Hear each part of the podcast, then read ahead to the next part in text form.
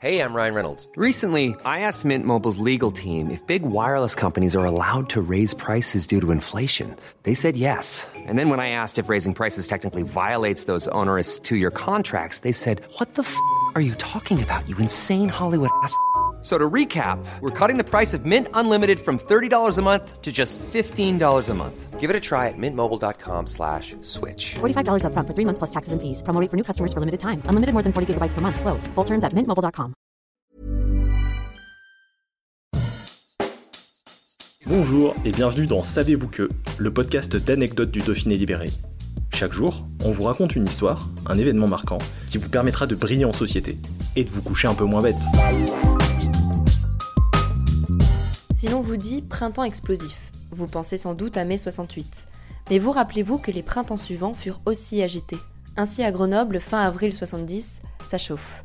Plus que la colère des étudiants, c'est cette fois celle des artisans qui fait l'actualité en Isère. Le vent de la fronde vient d'un homme, Gérard Nicou. Chantre de la défense des artisans et commerçants, l'homme a multiplié les opérations coup de poing avec son mouvement, jusqu'au bref enlèvement de deux policiers des renseignements généraux.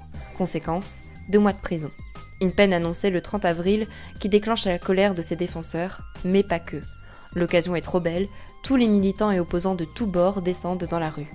Partisans de Nikou, étudiants mais aussi militants d'extrême gauche, des maoïstes aux anarchistes, la foule est particulièrement hétéroclite et tout tourne à la violence.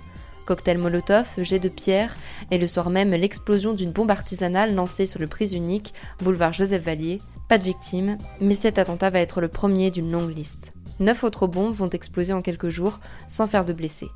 Tout se passe en pleine nuit, pipeline, manpower, cave du commissariat de police, palais de justice.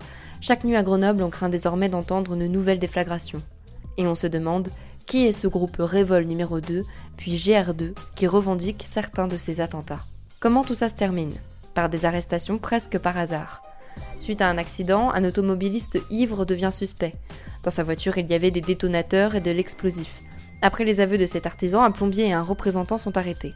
Le début du retour au calme Absolument pas. Mise à sac de l'université, heure avec la police, cocktail Molotov lancé sur différentes cibles, les Grenoblois allaient devoir attendre encore des semaines avant de passer des nuits paisibles.